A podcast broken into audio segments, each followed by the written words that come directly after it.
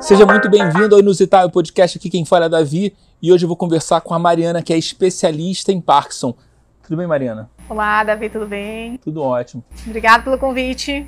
Estar aqui conversando com vocês, uma honra. Mariana, sabe que aqui foi um, um mega por acaso e eu, eu também não acredito no acaso. Exatamente, as energias.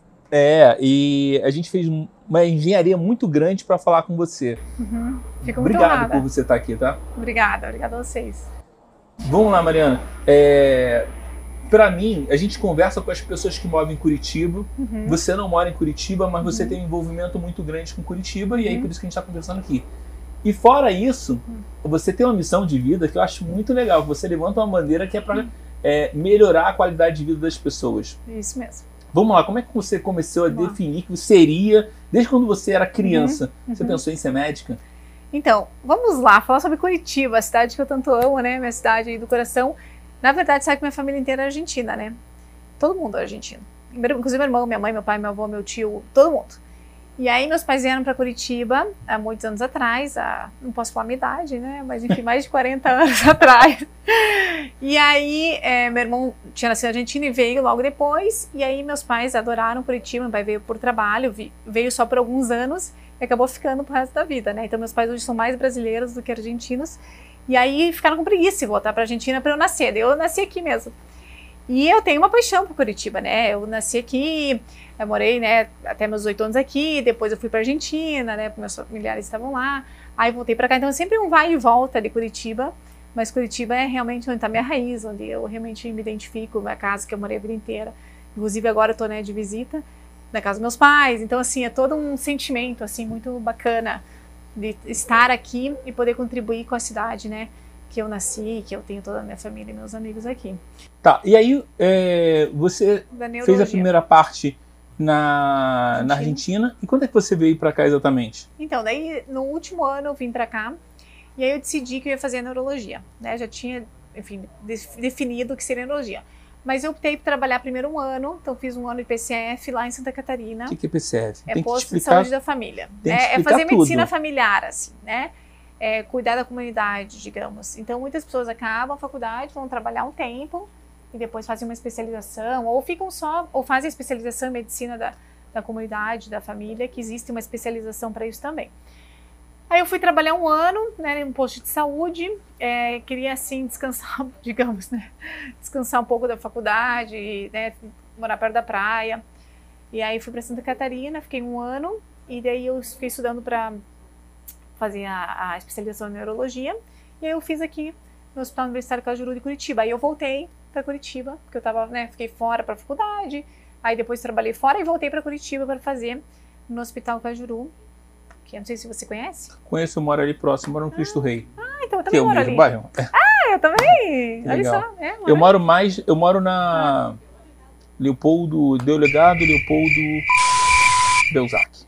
Sabe que eu não sei qual que é? É bem perto da trincheira. Ah, tá bom, ali para baixo então. É, é bem Ah, perto da trincheira. entendi. Eu nem sabia que o nome daquilo era trincheira, mas as, Ah, as é. pessoas falavam trincheira. No Rio de Janeiro fala como? Não, não, tem, era tá. aqui, aqui mesmo. Ah, tá, dali. não, pode ser trincheira também, Ah, mas eu não, sabia, eu não sabia que. Hum. Pra mim foram, sei lá, um buraco um subterrâneo, sei lá. Sim. Mas aqui falam trincheira. Aí eu falei, Tá bom. ah, tá. Aí eu fiquei sabendo. Aí o ponto de referência eu falo assim, perto da trincheira. Entendi. Porque o McDonald's é mais longe, é, É. é mais, mais próximo, mas assim, é, as pessoas às vezes não sabem o que é o McDonald's. Entendi. E aí eu lembrei Bom. disso. Eu moro perto do Botânico ali. Botânico. Ah, eu também não, eu É, desço ali é, e. é, tá perto. Mas eu acabo nem caminhando mais ali, sabia? É, tá Acho que aquela coisa que tá próximo você não É. faz, né? É. Eu tenho que fazer isso. É. Mas então, daí eu fiz, voltando, né? Eu fiz minha residência, meu, minha especialização ali de neurologia. E, né, a gente passa também pelo Hospital de Clínicas, no HC, Ali é um hospital universitário, né? ali no Hospital Universitário, Cajuru Universitário. Daí agora tem o Marcelo Champagnat, que é do lado.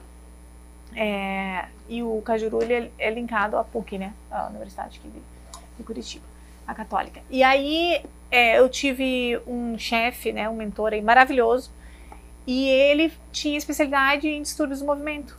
Ali você já pensava em trabalhar com neurologia ou não? Já porque eu já estava fazendo especialização em neurologia. Ah, Só que eu legal. não tinha ideia sobre distúrbios do movimento. Pra falar a verdade, assim, eu tive muito pouco, talvez nada de contato com pacientes com Parkinson durante minha, minha residência, assim, durante a minha, minha formação de médica. quase nada. Eu tive tinha mais AVC, mais epilepsia. Como eu falei, a parte de neurologia na, uni, na universidade, mesmo na formação do médico, às vezes fica um pouco deficitária, assim, é, é, bem deficiente, na verdade. É uma matéria que acaba ficando um pouco de lado. E as pessoas também não gostam, né? Várias pessoas não gostam, nem querem se envolver muito, porque é bem difícil, na verdade. E aí, é, quando eu entrei na especialização de neurologia, na verdade eu não tinha um foco, assim, muito bem do, de qual subespecialidade eu iria fazer. Você pode ser um neurologista geral, mas eu não sabia que eu ia fazer uma subespecialidade. E eu gostava de cefaleia, né? Dor de cabeça. Né? Então, eu no primeiro ano já estava mais dor de cabeça, eu meio que puxava a sardinha para dor de cabeça, assim, para ir nos congressinhos de dor de cabeça. E aí eu tinha. Congressinho de dor É, de não, mas é coisinha, massa. congressinho assim, não, digamos, congressos pequenos, Sim, nacionais, não desmerecendo, né? Porque também são, eram ótimos. É, e aí, com o tempo, é, esse meu chefe, e daí tinha um outro chefe, né? Tem, tem, né? Um outro mentor, digamos, é, no HC, que são sensacionais e são do distúrbio do movimento. E eles que mostraram o que é o distúrbio do movimento, a especialidade do movimento, que você pacientes com tremor, distonias, ataxias, Parkinson. E eu fui me apaixonando por aquilo, assim, de uma maneira impressionante. Eu falei, não, dor de cabeça não. Assim, o público dor de cabeça, por mais que eu ainda faço, eu ainda gosto bastante, eu me apaixonei, digamos, por pacientes de Parkinson. E pelos pacientes de ataxia, assim, eles realmente são é, muito especiais. E esses meus chefes me mostraram isso que eles faziam isso. Então eu acabei seguindo eles, me incentivaram a estudar, me incentivaram a ler artigos, a escrever artigos científicos, a começar a ir para os congressos internacionais. Então eu acho que na vida, quando a gente tem um mentor ou alguém que você admira, ou alguém que te ajuda né, a subir, a crescer na vida, eu acho que faz muita diferença. E esses dois médicos realmente, até hoje, eu sou muito grata a eles. Até um deles escreveu aqui atrás na minha capa, no meu livro. É, e, e eu acho que fizeram total diferença na minha vida. E por isso que eu, eu tenho tanto amor aí, talvez pelo, pelo Parkinson, digamos, e por esses É, é, é, é engraçado. O que, o que liga a gente são as oportunidades.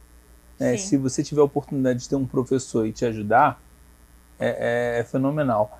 É, a gente tinha falado da Ana. Uhum, A Ana tinha me ajudado num momento muito difícil. uhum, É, aconteceu um problema na minha vida. Eu estava muito indeciso no que, que eu poderia estar fazendo. uhum. E ela foi uma das poucas pessoas, não é nem porque acho que a gente não se abre tanto para a família, pai e mãe, Sim. que ela olhou, ela viu que eu estava com um problema e quis entender. A fundo, o que aconteceu? É, ela, não- ela é uma psicóloga, ela não me atende, mas ela falou assim, cara, tem um problema. Qual o problema? Aí começou a ter atenção. É, hoje a gente está muito distante, mas eu sou muito grato para ela. E Sim. sempre presto muita atenção no que ela fala. Uhum, E aí, eu, é, quando ela falou assim, vai, você, eu, e eu sou muito grato a ela. uhum. Porque ela teve a oportunidade de olhar e falar, cara, você tá com um problema. Sim. E aí ela, vida. se eu tô aqui, aqui em Curitiba, foi também graças a ela que ela falou assim, cara, dá pra fazer, acredita mais, se joga mais no oceano, entendeu? é. Uhum. Engraçado isso, né? Não, e a vida, é, a vida é feita de conexões, né? Conexões humanas. assim. É, que hoje conheço aqui, que depois conheço lá, que quando então você fala assim, nossa, coincidência, tu fala, putz, será que é coincidência mesmo, né? É toda essa rede aí de energia que a gente vai construindo durante a vida, é, eu acho que é muito bacana. E temos que fazer isso, porque a pandemia agora nos limitou um pouco, né?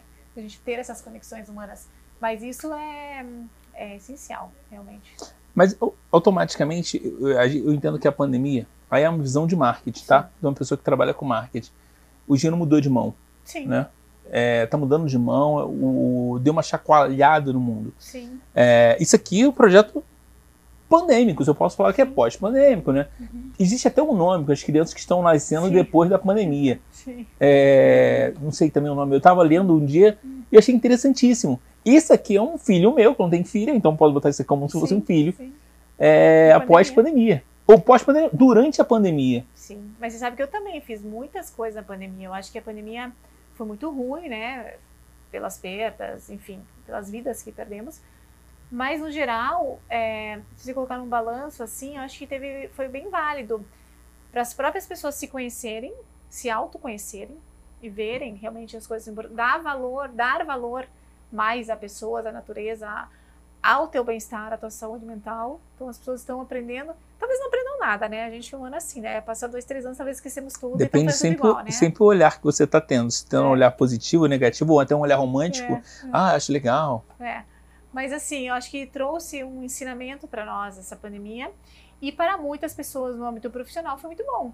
Para mim também foi muito bom. Eu também me reinventei de certa forma.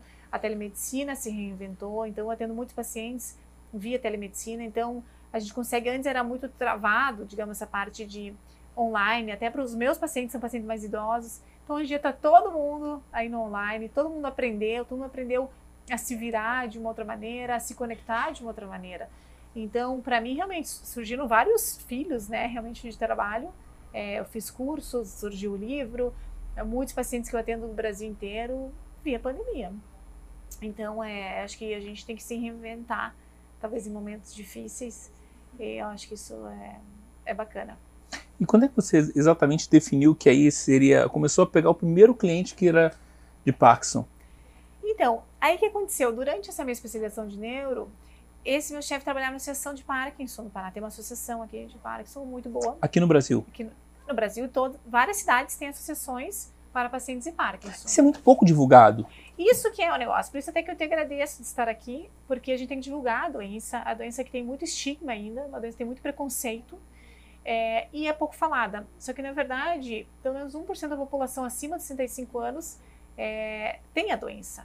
E a ideia, a ideia, não é a ideia, né? Mas os estudos mostram, estatistica, estatisticamente mostram que isso vai aumentar assim é, exponencialmente, até três vezes mais. Porque está aumentando os idosos ou porque tem uma característica específica para as pessoas que estão vindo por, agora? Por várias situações. Primeiro que as pessoas vivem mais. Né? Sim. Então, assim, quanto mais. E quando você chega, por exemplo, aos 80 anos, tem 3%, é, 3% da população mundial. Então, assim, quanto mais idoso, mais chance tem de ter.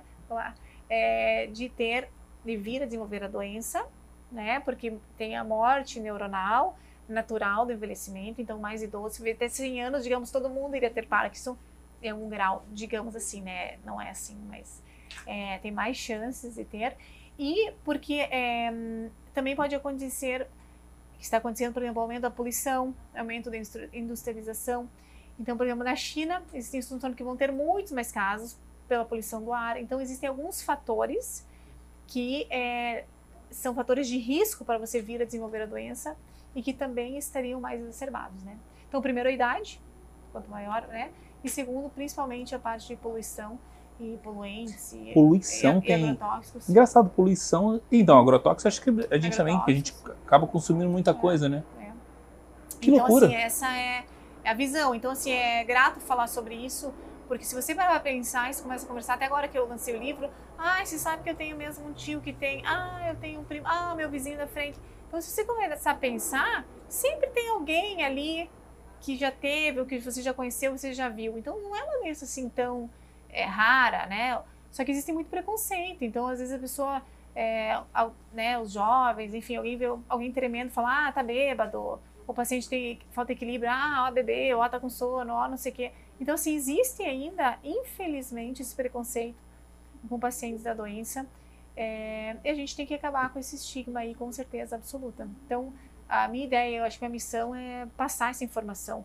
Eu acho que a informação é a nossa, a nossa maior, nossa maior arma, digamos, contra qualquer tipo de preconceito e para poder ajudar esses pacientes. E como é que a gente consegue identificar que a gente está começando a ficar com Parkinson? Essa é uma pergunta. Porque, vamos dizer, não é só uhum. tremer. Eu acho que quando chega a tremer é porque já está num estágio bem avançado, né? Não, bem avançado não, né? É, é assim, a doença de Parkinson, na verdade, ela começa 10 a 20 anos antes de você vir a sentir, por exemplo, algum sintoma motor. O que, que, é, que, que são sintomas motores? São sintomas que vão realmente definir a doença, que vão realmente fazer o diagnóstico da doença, que são lentidão associado a um dos outros três sintomas, tremor, rigidez ou instabilidade postural. Então, o paciente tem que ter lentidão e daí pode ter um dos outros ou todos os outros. Então, é lentidão e rigidez, lentidão e tremor, lentidão, rigidez, tremor e instabilidade. Lentidão no, sei lá, no pegar um copo. Isso, e normalmente ela é assimétrica. Só que não é uma lentidão é, como se for, fica tudo fica um pouco mais lento e um membro mais lento que o outro. Então, o paciente escovava os dentes fácil, começa a ter dificuldade, mais devagar, ele percebe talvez que o movimento de pinça, fica, a gente até faz uns testes, né, de bater os dedos, abrir a mão, fazer assim. Então percebe que os movimentos daquela mão fica mais lento, pisca menos, a letra começa a ficar mais pequena, né, menor. Hoje quase ninguém escreve também, né? É, tem digita, isso também. Né? Pode é. Mas às vezes tem pacientes, inclusive, que percebem na assinatura, tá tudo tranquilo, meio que Ah, não percebe, verdade. daí assina, assinava, né, quando o pessoal usava cheque, né, porque eu nunca tive cheque, pra falar a verdade. Mas é, as pessoas assinam, daí chega no banco e começa a não passar a assinatura, até uma coisa estranha, né? Não só pelo tremor, mas porque a letra também fica mais pequena, a gente chama de micrografia, começa a se modificar. Então são alguns sinais. Quando chegam esses sinais, que são, a gente chama sintomas motores, possivelmente se tem uma perda já de 50 a 70% das células dopaminérgicas. São as células que controlam, digamos, os movimentos e são as células que, digamos, morrem na doença de Parkinson e são a- é, é o principal alvo, digamos, terapêutico, né? Repor a dopamina. Mas, como eu estava te falando, pode acontecer 10 a 20 anos antes e começam os pacientes a apresentar sintomas não motores, que a gente chama sintomas prodrômicos, né? pré-motor, né? Que são problemas do sono, Muito bom você explicar, tá? tá bom, tá Porque bom. tem, tem momentos que É, não, alguém gente pode falar fala- assim, mas o que, que é isso? Aí você vai explicando isso mesmo. Coisa É. de professora, tá? Não, e eu, eu falo porque eu gosto de falar para o público leigo, porque para falar para colega médico eles têm informação no livro, entendeu? Então, realmente, acho que as pessoas têm que entender, não os Legal. meus colegas, né? Eu sim, eu faço nas minhas redes sociais, no livro, esse livro todo escrito e falo para pessoas que não entendem. A gente explica como é para ser falado mesmo. E aí o que acontece? Então, esses sintomas começam antes, muitas vezes são muito sutis. Então, pode ser, por exemplo, distúrbios do sono, como qual tipo? Um que chama- chama-se distúrbio comportamental de sono REM. O que, que é isso? É quando a pessoa à noite, em vez de estar descansada e dormindo, ela está agitada, chuta, bate, grita, se mexe. Então você vê aquela pessoa bem fraquinha, boazinha, mas daí chega à noite, corre atrás do ladrão, bate na esposa do lado, a esposa bate no marido. Então, assim, cai da cama. É, tem, tem situações bem catastróficas. Posso te falar um negócio? Pode. Eu tenho, eu não sei se isso existe, tá? É porque, Ah. na verdade, alguém falou e aí, Hum. crença meio popular. Uma vez eu dormi com um rapaz, ele dormi com o rapaz, ele tava numa cama, eu tava na outra. Ah. E aí a gente tava conversando, papá, Ah. conversa vai, conversa bem. Ele falou assim, cara, eu tenho a síndrome da perna nervosa. Perna inquieta. É, aí, então, perna inquieta. Aí eu falei assim, porque de repente faz assim? Aí eu falei, pô, eu também tenho isso, cara. aí eu fiquei pensando, mas será que isso é um sintoma do Parkinson? É, então, síndrome de pernas inquietas é uma outra entidade, uma outra doença. Não tem nada a ver. É, tem um pouquinho a ver, mas não é relacionado diretamente com o Parkinson, né? É mais esse outro distúrbio do sono que eu falei. Como prodrômico, tá? Como pré, é, como sintomas antes da doença. Aí existem outros, como por exemplo, perda do olfato, que a gente chama anosmia ou hiposmia. Então a pessoa normalmente não percebe que está perdendo o olfato. Mas o familiar percebe. Ah, você não está sentindo cheiro de cocô, cheiro de queimado, cheiro de perfume. A pessoa simplesmente não percebe Bem do cotidiano mesmo, né? no dia a dia. Então, hiposmia. Outro problema muito comum é prodrômico é constipação. Hum? Então a pessoa fica re- ressecada, né? É co- constipada. Então é, o intestino não funciona. Então tem pessoas que ficam 10 anos, 20 Pô, engraçado, anos. mas isso é muito detalhe, né? É, É, uma muita coisa que você consegue achar. E aí o que acontece? Existem N outros, inclusive a micrografia, tem uns estudos que mostram, na verdade, a pessoa tem sintomas motores muito leves, então a lentidão muito sutil. E existem alguns outros é, sintomas, como a depressão também, ansiedade pode ter Sério? prodrômico. Isso por quê? Tem um estudo, surgiu essa história, até tem um artigo meu sobre isso também, é, sobre sintomas prodrômicos diferenciando outras doenças. Tem um estudo que mostrou por que, que supostamente isso acontece. Porque isso, as doenças de Parkinson acreditam que venha, digamos, é, ai, eu vou entrar num. Não vou parar mais de falar, né? Mas enfim. Que pode não, eu tenho ser. que te cortar, é, porque você daqui a pouco tem que ir embora. é, não, Você tem horário. Bem, tudo bem, mas eu gosto de falar, né? Esse que é o problema. É, Mas é bom, que tá? vem no cérebro. É bom. Obrigada. É, de, de baixo para cima, digamos. E quando vai, digamos, a doença subindo, digamos, né, não é assim a doença, mas é, vai se passando, digamos, de célula a célula, e aí atinge uma parte do cérebro, que seria o tronco cerebral, que é onde comanda, onde vai comandando esses sintomas, o sono, o olfato, a, depressão, a constipação, e aí quando chega ali nos núcleos da base, aí tem a doença de Parkinson. Entendi. Então esse é, até isso se chama estágios de Braque, é muito reconhecido na literatura, mas existe hoje uma controvérsia, isso dizendo que nem todos é de cima para baixo, que, mas tem pessoas também que são, é, que apresentam, digamos, Parkinson de baixo para cima, digamos. Então são essas pessoas que talvez não apresentaram nenhum sindrome prodrômico, mas têm o Parkinson, e apresenta depois. Então é bem complexa a doença de Parkinson. Entendi. Mas vamos lá. É, hoje eu estava conversando sobre um plano de saúde. O plano de saúde não é um plano de saúde, Uhum. é um plano de doença. Sim, Né? Você só vai contar doente. sim. É, quando a gente fala em Parkinson, a gente tem como. É, Medir o risco que você vai ter ou não? não é nem medir o risco, é tentar Não tem. fazer. É, não ter. Exemplo. Ah, se você tiver uma qualidade de vida melhor, você tem que ir na academia. Você existe alguns exercícios para que você Existe possa como, trabalhar? como prevenir a doença. Prevenir. Melhor informação, prevenir. Então, você tinha me perguntado é, como saber se eu tenho ou se eu vou ter, né?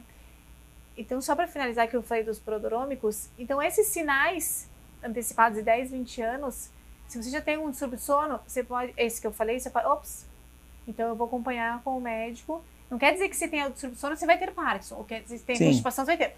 Mas o conjunto de dois ou três ou quatro desses fatores tem que ficar muito de olho e normalmente tem que ir no neurologista e ficar acompanhando. Porque você tem um risco muito aumentado de vir a ter. Entendi. Mas não tem como saber, porque todo mundo pode ter a doença, todas as pessoas podem ter. Agora, como prevenir? Uma pergunta muito importante e interessante. É, assim, prevenir 100% nós não temos, porque a doença de Parkinson ela é multifatorial, ela acontece por diversas razões. E nós sempre falamos que tem que ter um fator genético envolvido associado ao fator ambiental.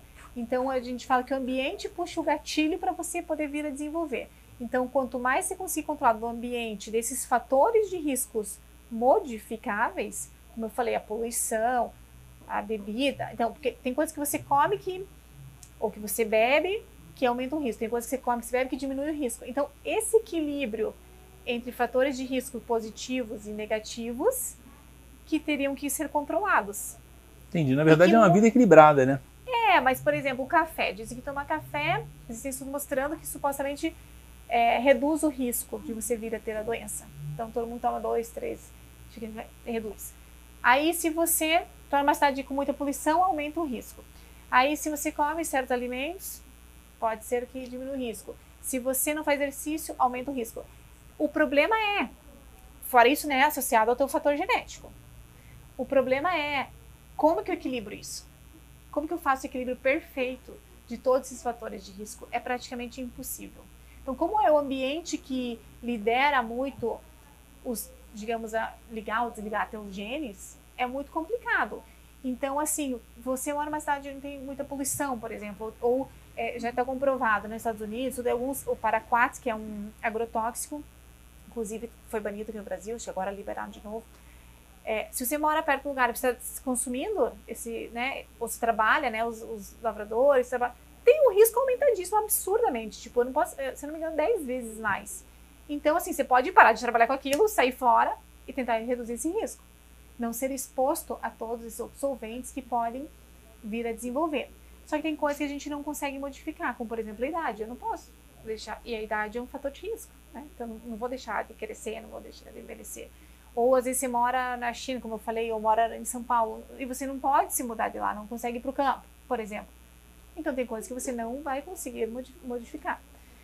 Falando dos fatores modificáveis, a gente sempre fala exercício físico é importantíssimo, assim. E, inclusive, vários estudos mostrando em relação à demência, quadros de é, declínio cognitivo, quadros demenciais, exercício físico e alimentação é a base de tudo. É, é um dos nossos pilares, né? São dois dos nossos pilares fundamentais para você reduzir problemas cardíacos, problemas de diabetes, problemas de demência, problemas para ter doença de Parkinson. Então, uma alimentação é, baseada mais em frutas e verduras, a gente sempre fala, é, preferencialmente orgânico, baseada mais numa dieta mediterrânea, né? Então, frutas, verduras, azeite de oliva, castanhas, é tudo que você desembalar menos, né? Que for mais in natura, que se você não comer em três dias estragou, essa é a comida boa, né? Tudo que tiver conservante, é, embutido, isso tudo realmente não faz bem para a saúde em geral e também no Parkinson. Então, já tem muitos estudos relacionados à alimentação, relacionados à genética, relacionados ao exercício físico, inclusive estudos muito bacanas com gêmeos, né? Aquela história que de um Porra, que crueldade, né? Um fica legal, É. o outro fica com É, problema. gê- exatamente. Aquele que mandaram pra lua também, vira um. É, tá vendo? ó? O Ítalo tem um irmão gêmeo. Ah, é? Qual que, que gêmeo que você vai ser? O, o Ítalo, ele, é- ele é o magrinho. É. O irmão dele é o gordinho. Ah, é assim, é. Mas ele não vê, não. Enfim, é isso aí. Então, se eu falo assim, prevenir, ter uma alimentação. Não, não dá pra gente fugir, não existe a pílula mágica. As pessoas precisam de uma pílula mágica, mas não existe. É você não se estressar, né? É você ter uma boa alimentação, é você cuidar da sua saúde mental, é você se exercitar com frequência regular. Então, essa coisa de se não se estressar, você vê, eu acho, eu me acho um cara super tranquilo. Uhum. Um Como bom amor. carioca, né? Não, não, eu sou, eu me acho um cara tranquilo. Mas por dentro de mim fica muito agitado as coisas. Entendi. Eu tenho um grande problema de falar, é, meu pensamento é mais rápido que minha fala. Entendi. E aí, gravando aqui, eu comecei a perceber que, às vezes, eu não completo a frase direito. Então é legal, às vezes, eu olhar todo, eu olho todos os vídeos, eu edito todos os vídeos e eu fico prestando atenção em tudo. Bacana. Então eu já consegui tirar algumas coisas, uns cacuetes que eu tinha, entendeu? Legal. Melhorei a comunicação, a gente tá fazendo quase um ano aqui, e isso é interessante. É treino, né? Não, a gente melhora. Eu também, eu falo muito rápido. É, eu também tenho que melhorar, né? Às vezes eu falo muito rápido, as pessoas às vezes não me entendem também. Mas realmente agora a gente trabalhando com isso, né? Estando mais exposto, é, tem que falar mais devagar em congressos. Muitas vezes eu falo muito rápido, apresento aulas muito rápido, então eu já me policio, peço feedback de colegas. Então acho que é bem importante, assim. Claro, a gente não pode perder nossa essência também. Ninguém é perfeito, né? Mas é, a gente vai melhorando com a vida em tudo, né? É. Mas essa coisa do estresse é, é, é muito complexo, né? Muito complexo. Muito complexo. Eu tava vendo uma matéria que a gente. A gente é muito pequeno, né? Sim. A gente ainda. A gente é, por mais que a gente tenha mais é, estudado, feito. É, até o exemplo da vacinação que foi muito rápido, Sim. né? A descoberta de uma vacina, Sim. a gente ainda só utiliza pouca parte do nosso cérebro ainda. É. E a gente ainda é muito pequeno É. para isso. E aí, conversar com você, acho que foi uma coisa muito interessante. Que é você entender uma máquina que ela é, É. perfeita e você não consegue explorar toda ela ainda. Não, não consegue. A gente não consegue explorar toda. E assim, são muitas áreas e controlam todo o nosso corpo. Nossa mente controla tudo. Então é realmente uma máquina perfeita. E por isso que eu sou tão fascinada. Que cada dia eu continuo estudando, diariamente, né? Não tem como parar de estudar na medicina. Então, diariamente eu estou estudando, estou lendo, sendo artigo novo, estou escrevendo. E cada vez me surpreendo mais, porque é impressionante como as coisas também se mutam, se modificam, e conceitos se modificam, e coisas novas nós aprendemos e daí deixamos alguns conceitos, né? A gente aprende dia a dia e, e o cérebro é, é incrível. E, e como é que você percebe, como é que você encara que você. A médico é meio cético para algumas coisas. Uhum. É, encara com essa situação de envelhecimento de uma máquina Uhum, e a perda dela, que é a morte. uhum. Que encara isso? O que é morte? É, é, o envelhecimento e aí a chegada do Parkinson, que, que, que, é o, É. que é a grande maioria dos É. seus clientes É. ou pacientes, É. e, e até a morte disso, que às vezes você É. É, é, é difícil, assim, né? Acho que é um tema bem profundo, assim, a gente conversar. Mas você sabia que eu tenho muitos pacientes que são jovens com a doença de Parkinson? Muitos. Existe o Parkinson precoce, pacientes abaixo de 50 anos. Então, eu tenho muitos pacientes com 40 anos plus, né? 41, 42, até menos que 40 anos, com a doença de Parkinson. Então, eu acho muito difícil a gente falar sobre morte com esses pacientes. Em relação à a doença de Parkinson em si, por mais que investigar um dia o envelhecimento vai morrer, eu acho que é para todo mundo. Eu acho que a gente não consegue, eu não consigo colocar isso como ah, meu paciente de Parkinson. Inclusive, eu fiz um estudo sobre é, é, principais causas de morte, né? O que causava causa de morte. É, avaliei os certificados de óbito de pacientes é, a doença de Parkinson, o que, que eles morrem, né? E existem vários estudos no mundo sobre isso também. E se sai paciente de, de Parkinson, ele não morre da doença de Parkinson. A doença de Parkinson não te mata. Né? Então, assim, é uma doença crônica hoje em dia, digamos, com uma hipertensão, uma diabetes, que o paciente vai ter que entender, de alguma maneira, aceitar aquela doença no seu tempo, que uns aceitam mais rápido, outros demoram anos para aceitar que tem uma doença neurológica, neurodegenerativa, e tentar dar a melhor qualidade de vida àquele paciente com todas as armas que nós temos. Porque também não é só dar um remédio. Hoje em dia, a gente sabe, o é importante exercício comer bem, tudo a gente falou, dormir bem, não ter o estresse, ter que comer bem, fazer exercício, manter uma vida social, isso é importante. E, esse paciente seja independente o maior tempo possível, porque é a independência que te traz a qualidade de vida, na maioria das vezes. beleza. Aí eu entendi então que o Parkinson não mata, mas ele gera outros fatores. Exatamente. Depressão, porque o cara fica. Não todos. É, 70%. mas, mas eu acho que ele fica triste, né? Claro que fica triste, mas tristeza não é depressão. São coisas diferentes. Então, assim, é, é muito interessante isso, porque a depressão do paciente de Parkinson também acontece, na maioria dos casos. Como eu falei, a- acima de 70% do paciente de Parkinson tem alguma outra alteração é, é, psiquiátrica, como ansiedade ou depressão, porque existe também a redução de outros neurotransmissores, digamos que é o que nos ajudam a ficar feliz, né? A serotonina, a noradrenalina, não só a dopamina, que é o principal do Parkinson. Então existem outros, então não é assim, ah, então depressão porque teve o diagnóstico. Não é por isso, ele tem depressão porque realmente falta uma substância. Foi um dos fatores. Entendi. Então a gente tem que repor, a gente tem que fazer terapia. Então, o atendimento paciente com Parkinson multidisciplinar, como eu falei, é multifatorial a causa. E tem que ser multidisciplinar o tratamento. Com nutricionista, especialista em Parkinson, com fisioterapeuta, com educador físico, com o personal, com a psicóloga, com o neurocirurgião, com o neurologista, com o geriatra. Então, assim, é multidisciplinar. É uma equipe que vai cuidar daquele paciente. E essa é a melhor forma de se tratar o paciente e você tem que dar esperança para o paciente, porque é, não é sinônimo de morte. Envelhecer, todos nós vamos envelhecer. A maioria das vezes até os pacientes acabam falecendo antes por, como eu falei, por qualquer outra causa, por um ataque cardíaco, por um câncer, qualquer outra coisa que ele iria falecer. E o que nós médicos devemos levar nesse paciente é o máximo é, é, manter essa qualidade de vida desse paciente da maneira mais adequada para ele ter essa independência. Entendi. Entendeu? Agora, sim, é, claro, a doença de Parkinson, com o tempo, ela dificulta. Também não, né, não são só flores, né? É, com os problemas motores, com o avançar da doença, acaba o paciente muitas vezes ficando bastante comprometido. E a maioria dos pacientes com a doença de Parkinson acabam falecendo é, por pneumonias broncoaspirativas, ou seja, o paciente tem dificuldade para engolir engole errado, né? Essa parte da deglutição de engolir não funciona muito bem com o passar do tempo, e aí ele acaba engolindo saliva, engolindo alguma coisa, e acaba fazendo uma pneumonia, e acaba falecendo mais de pneumonia ou de quedas, porque né, tropeçou, porque teve uma dificuldade, estava muito travado, ou uma dificuldade, o paciente tem muita dificuldade com o avançar da doença, acaba caindo, faz uma fratura, vai para o hospital, e aí às vezes complica por alguma outra razão. Entendi. Então a gente tem que prevenir isso, paciente Entendi. de Parkinson. Problema de engolir e quedas. É, você acaba trabalhando com muito velhinho. É, Terceira idade ou já chama de quarta idade? eu já nem sei, eu acho que a ter- quarta idade eu nem sei a partir de quando que é. a Vamos falar que sejam velhinhos.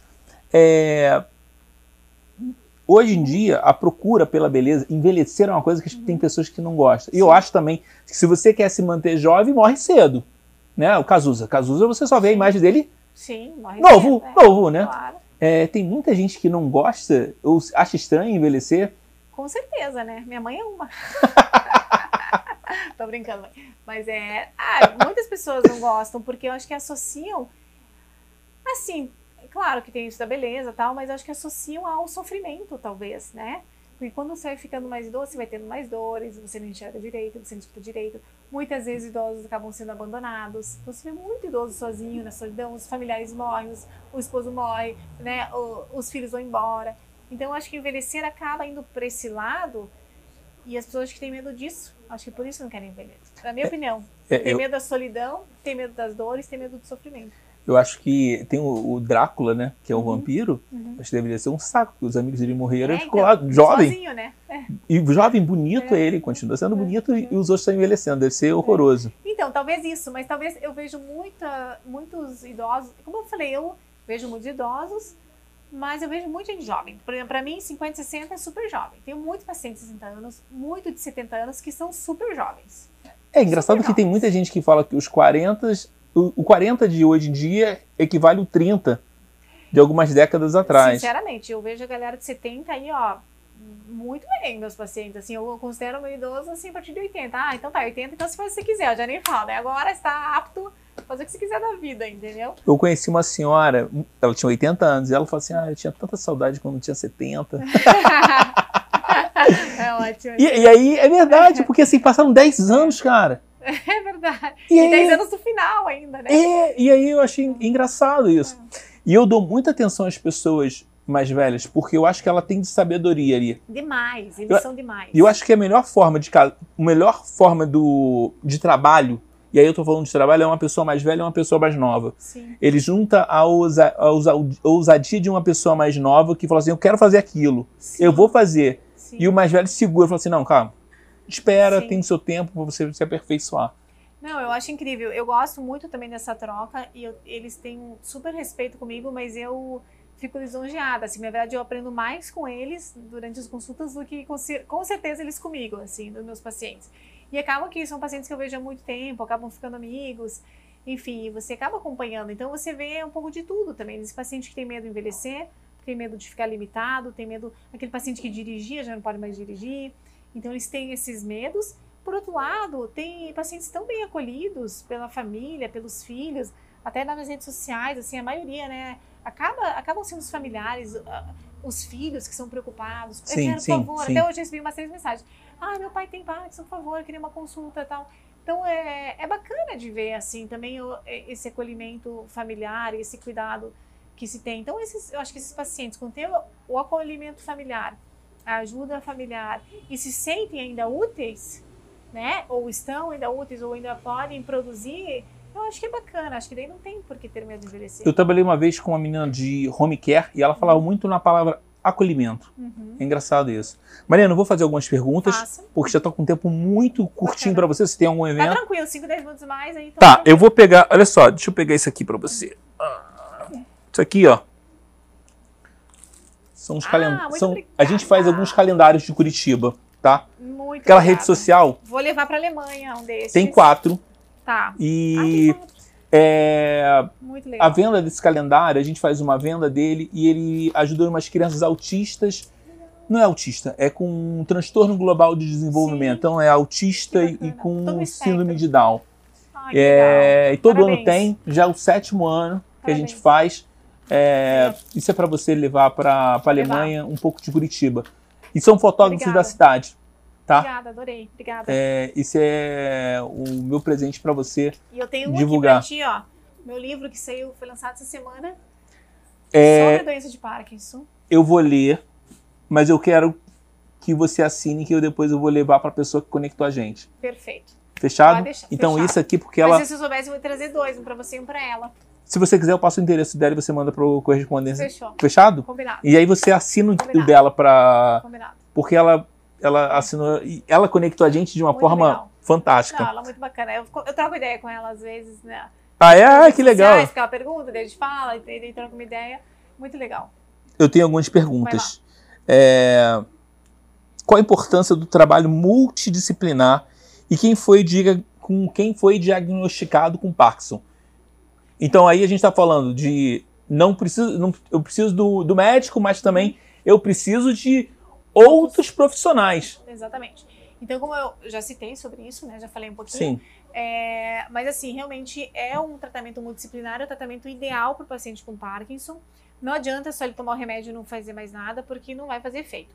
Eu sempre falo que é muito importante, é, cada tratamento vai somar ali uma porcentagem na melhora daquele paciente, na melhoria do paciente. Então, eu dou remédio, melhora 50%. Aí ele tem que fazer nutrição. Então, alimentação é fundamental, porque a gente sabe que existem alimentos que vão constipar mais, constipar menos, ansiedade, depressão, o probiótico. Então, existem diversos alimentos fundamentais para tratar até alguns sintomas do Parkinson, melhorar a deglutição e tudo mais. Então, a nutrição, fonoaudiologia, super importante em alguns pontos, não para todo mundo. Né? A nutrição eu falo para todo mundo, exercício físico, fisioterapeuta ou educador físico, né? profissionais de educação física, fundamental. Todo mundo, desde o primeiro dia do diagnóstico, sempre não pode parar. É, quanto mais regular você se exercitar, com maior frequência, melhor ainda. Então tem que ter. E que sejam profissionais que entendam de Parkinson, porque o, o, o, o método e, e, o tratamento, tanto a nutrição quanto da, da físio, são específicos, tá? entendi. Tem que. Fono, Desculpa. só para terminar, fono, psicóloga, muitas vezes, precisa fazer uma psicoterapia, neuro, neurocirurgião ou psiquiatra, muitas vezes também entra no jogo. TO, também terapeuta ocupacional, não posso esquecer, ajuda na parte de, da qualidade de vida, eles ajudam na parte do dia a dia, então, como pegar melhor na colher, então existem diversos, é, a gente chama terapia assistiva, diversas é, é, utensílios que podem ajudar aquele paciente no dia a dia a ter mais qualidade, a pentear o cabelo, então talvez um, um cabo mais grosso, a escrever, talvez um, um pecador mais grosso. Então, existem vários é, devices, digamos, utensílios que realmente colaboram para o dia do paciente. Então, esses são os terapeutas que sempre devem se incluir. É, geralmente, não é que geralmente, quando você não enxerga muito bem, é quando você é criança, alguém fala assim: cenoura é bom para enxergar, ou sei lá, beterraba é bom para o sangue. Uhum. Tem alguma fruta ou legume que seja bom para reduzir o Parkinson? Então, não existe nada, como eu falei, para reduzir o Parkinson, mas seguir uma dieta mediterrânea. Né? Se eu falasse assim, ah, quais alimentos? Acho que frutas é, vermelhas, frutas vermelhas, né, são ótimos antioxidantes e tem mostrado aí um, talvez em alguns estudos que realmente ajudam. Café, então frutas vermelhas, café, é, azeite de oliva, para quem gosta de café, então é maravilhoso, é, né? Exatamente. Já tem uma justificativa. Mas aí tem uma gastrite, entendeu? Então eu falo, gente, nem muito nem pouco, né? moderação. né? Exatamente. Vamos lá, Mari. Hum. É, por que o Parkinson ainda é pouco falado pelas mídias? E aí é TV, rádio. Uhum. Eu, é pouco, é pouco também. É pouco, é pouco, é pouco falado. É, eu não sei por que isso acontece, na verdade. Acho que as pessoas não gostam muito de falar de. É que as mídias falam muito de doença, né? É, eu não sei por que, que ela falado pouco na mídia, deveria ser falado muito mais. Acho que ainda existe esse preconceito, esse estigma da doença, mas como eu falei, uma doença que é muito comum e que cada vez vai crescer mais. Então, realmente, esse espaço a gente está conversando e discutindo sobre isso é muito importante. Tá. É, ignorância minha, uhum. mas acho que não é ignorância quando você tira a dúvida. Uhum. É, acho que ignorância é quando você não faz a pergunta. Com certeza. Quando você não fala da doença, isso é, é igual suicídio. As pessoas não falam de suicídio porque pode aumentar.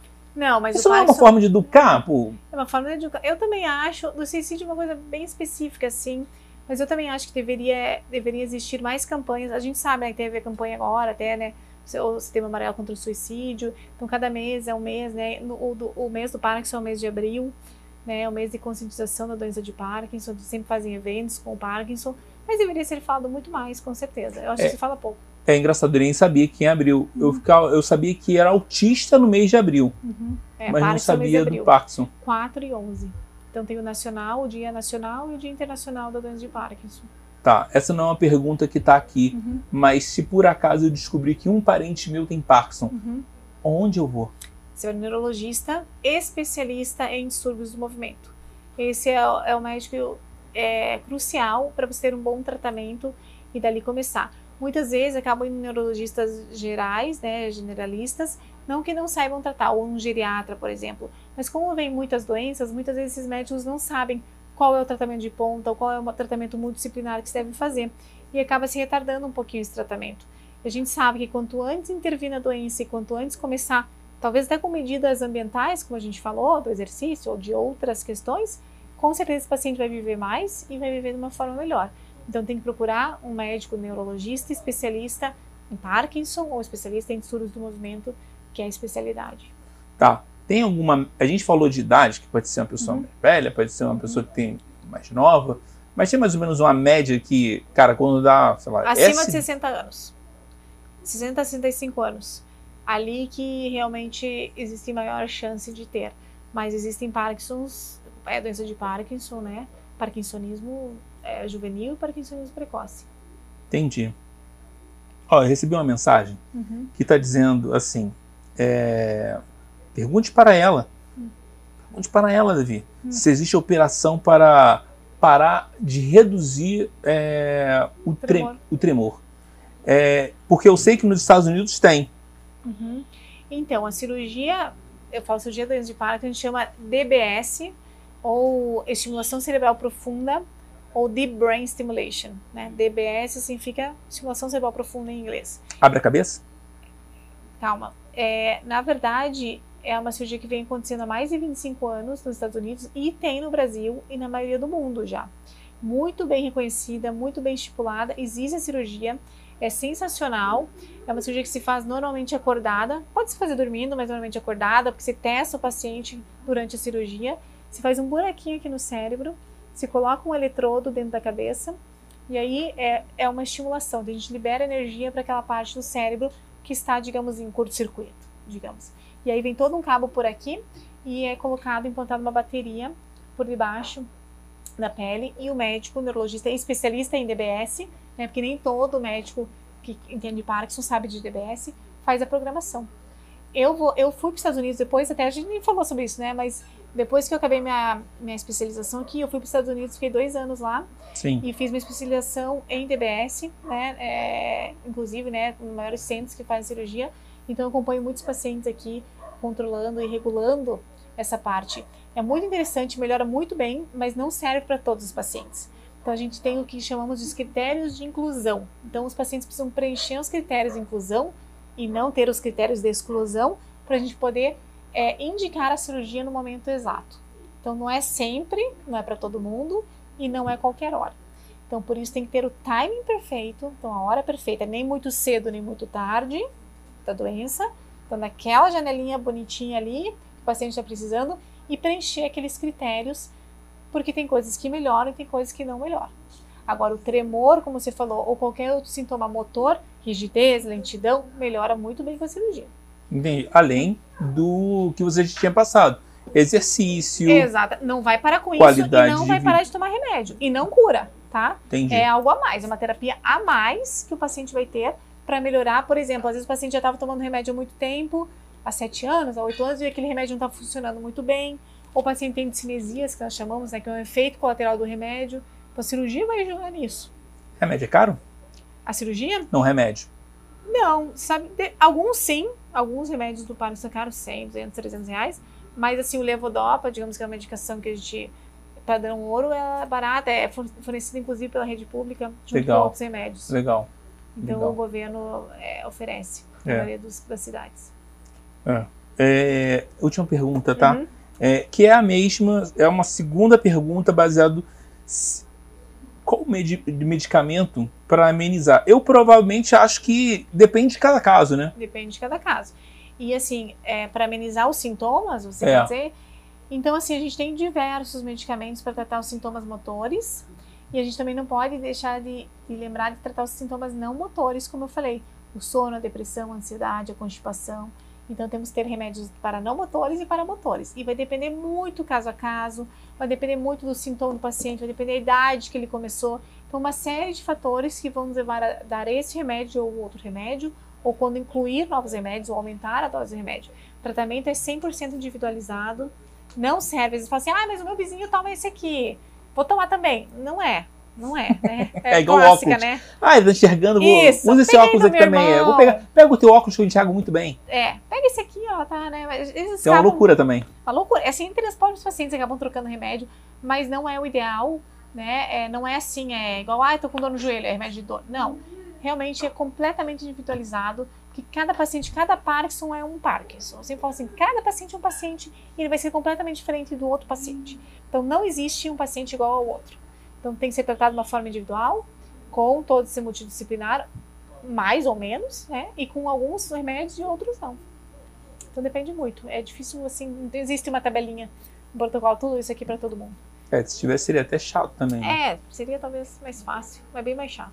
É, mas chato no sentido que as pessoas começarem a ficar É. iguais e Deus É. não faz ninguém igual. Exatamente. É Cada é engraçado. É, Mariana, obrigado por você ter vindo, tá? Eu sei Obrigada. que você, teu tempo é muito curto, eu sei que você Obrigada. fez uma logística imensa Não, tá é, para você vir. Eu também fiz uma logística imensa, é, eu acho então que a gente eu que conta a história. agradeço, é. É, como é que faz para que as pessoas possam, possam entrar em contato com você? Aí, se você quiser olhar para a câmera, vai lá, a câmera é sua, para que você possa estar falando, Não, que aí você vai estar tranquilo, falando com a pessoa que está querendo escutar. É, na verdade, é, normalmente as pessoas entram em contato comigo pelas mídias sociais mesmo.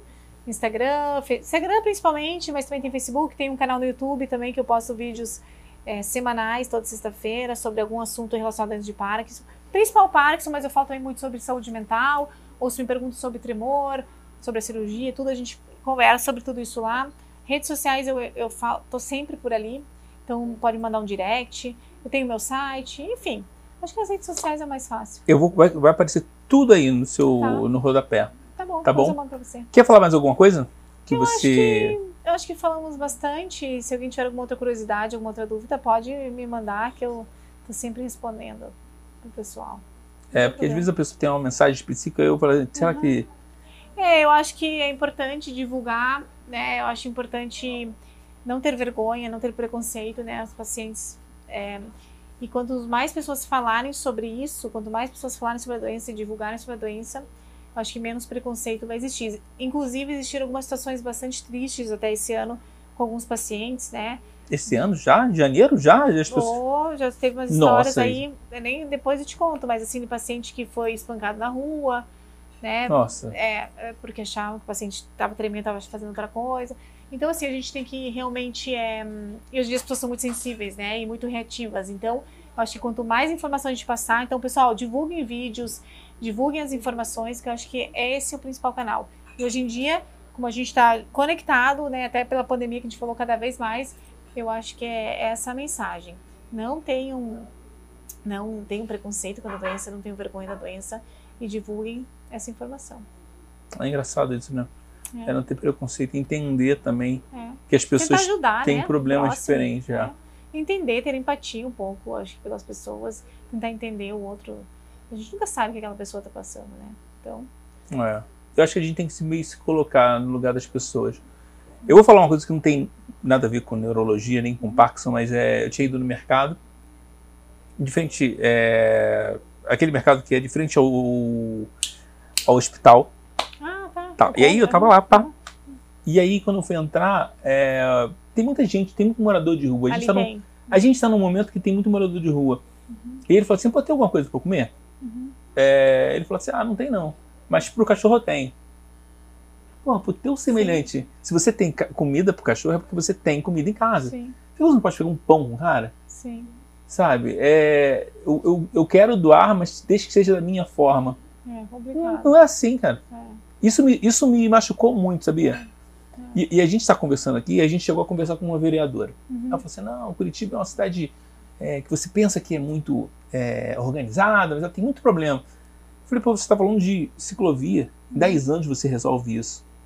Mas o coração humano, é. que você não consegue identificar, é, começa a ser mais humano a pessoa, que ela está passando frio, que ela está passando fome. Sim a gente não consegue controlar. Sim. Isso é uma coisa que a gente tem que trabalhar desde quando o cara é pequenininho, é. quando é criança. Com Mostrar que, que tem Com várias certeza. pessoas que podem acontecer isso, entendeu? Claro, a gente, eu acho que a gente tem que entender que a gente não consegue mudar o mundo de uma maneira só. Eu também sofro com isso e às vezes eu imagino, ah, quero mudar o mundo, quero fazer isso, quero fazer, quero. Eu sempre quis fazer um orfanato, tal, sempre tive esse sonho e tal, não sei o que, queria fazer negócio de cachorro. Mas cara, a gente não consegue mudar o mundo. E daí eu cheguei à conclusão que se só você conseguir mudar as pessoas ao teu redor, as pessoas ao teu redor. Se você mudar, se você tiver empatia, se você ajudar as pessoas ao teu redor, já é o suficiente. E se todo mundo pensar igual, o mundo inteiro vai estar contaminado. E todo mundo, é. só ao seu redor, você não precisa pensar lá, longe. Pensa ao teu redor. É. Né? É engraçado isso, porque geralmente dizem que quando a pessoa, quando a gente é muito novo, né, aí fala assim, não quero mudar o mundo, uhum. e a gente tem uma, uma velocidade uhum. muito grande, querer mudar o mundo, é, e algumas pessoas percebem que não conseguem mudar o mundo ficam muito chateadas. Frustradas. Mas é, é, você consegue, você faz parte da engrenagem. É. Você tem que mudar aos poucos. Exatamente. É de pouquinho em pouquinho. Acho que assim, é, né, aquela coisa, você muda aqui, que o outro muda ali, que o outro muda ali. Porque fazer tudo ao mesmo tempo é muito difícil. Você nem Não consegue. Dá, é impossível. É. Quer mais dar mais alguma dica? Terminamos por aqui. Galera, se inscrevam no canal, siga a Mariana. É, a gente está no mês da mulher e por isso que a gente está conversando com a Mariana, tá bom? Um grande abraço para você. Se inscreve nos canais, nos, nos vídeos que a gente vai estar colocando você. Um abraço. Tchau, um abraço. tchau. Até mais. Tchau, tchau.